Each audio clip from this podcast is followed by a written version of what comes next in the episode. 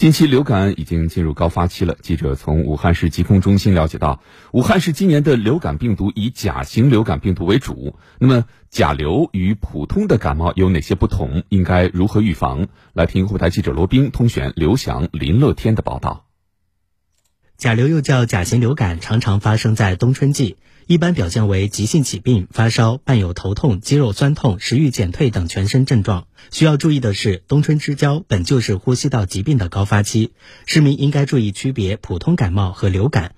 武汉市疾控中心传防所副所长陈邦华：一个就是引起的这个病源不同，流感是由流感病毒引起的，普通感冒呢，它可以有其他的一些病源。比如说呼吸道合胞病毒啊、副流感病毒啊，而且它的这个临床表现呢。流感它一般是三十八度以上，普通感冒呢，它的症状可能会稍微轻一点。陈邦华介绍，如果人员密集场所发现了甲流确诊病例，需要尽早隔离治疗。像这个托幼机构、学校，我们会采取班级暂时停课的措施，一般的停课的期限是四天。一般来说，感染甲流之后，如果没有并发症，大多数人一周内就能够通过自身免疫痊愈。但是，一些特殊人群仍需警惕。陈邦华，比如像这个五岁以下的儿童啊，六十五岁以上的老人呐，孕妇啊，产妇啊，还是要到正规的医疗机构去治疗。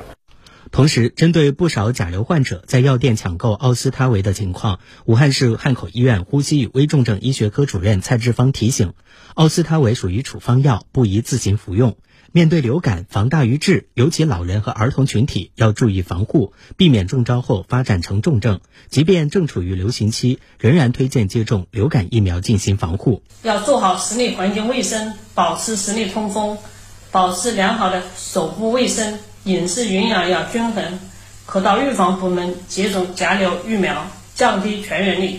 嗯，所以说呢，我们也要再次的提醒大家，一定要注意个人卫生，尤其是老人和小孩儿。嗯，您现在正在收听的是湖北之声焦点时刻，广告之后，欢迎您继续锁定收听。